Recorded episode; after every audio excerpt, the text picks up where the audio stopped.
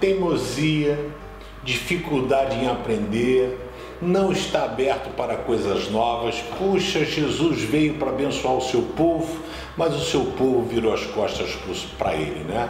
Então a Bíblia diz que ele veio para os seus, mas os seus não o aceitaram. Ele está batendo um papo com a galera em João 10, dizendo assim: Cara, as minhas ovelhas conhecem a minha voz. E ele fala assim: Eu e o Pai somos um.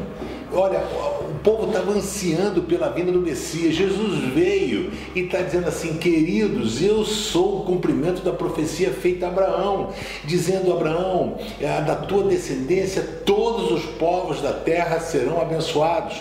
Jesus veio, já tinha realizado inúmeros milagres, as pessoas viram, e ele está dizendo: eu e o Pai somos um. Sabe qual foi a reação da galera? Então eles tornaram a pegar pedras para matar Jesus.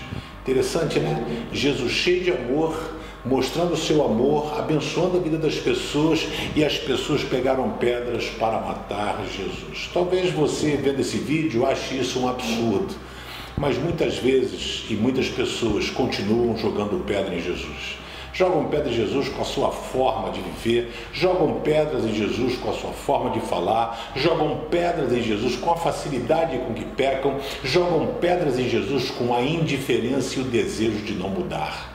Cuidado para que você não seja, não seja essa pessoa que esteja jogando pedras em Jesus Cristo. Ao invés disso, renda-se, olhe para a sua vida, examine, entenda todo o amor que Ele quer dar e realizar por você, porque Ele pode ajudar você a enfrentar as lutas e adversidades da vida.